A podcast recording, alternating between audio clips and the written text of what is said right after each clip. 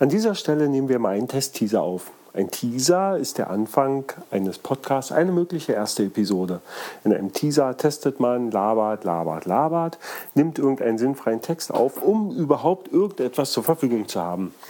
Dieses äh, Audio-File stellt man dann ganz online, um überhaupt erstmal irgendwas zu haben, mit dem man dann irgendwie weiterarbeiten kann, um dann zu schauen, ob alles andere funktioniert. Zum Beispiel der Player. Der Player im Netz muss funktionieren oder auch der Feed. Der Feed muss erstellt werden, muss funktionieren. Dafür braucht man eine Audiodatei.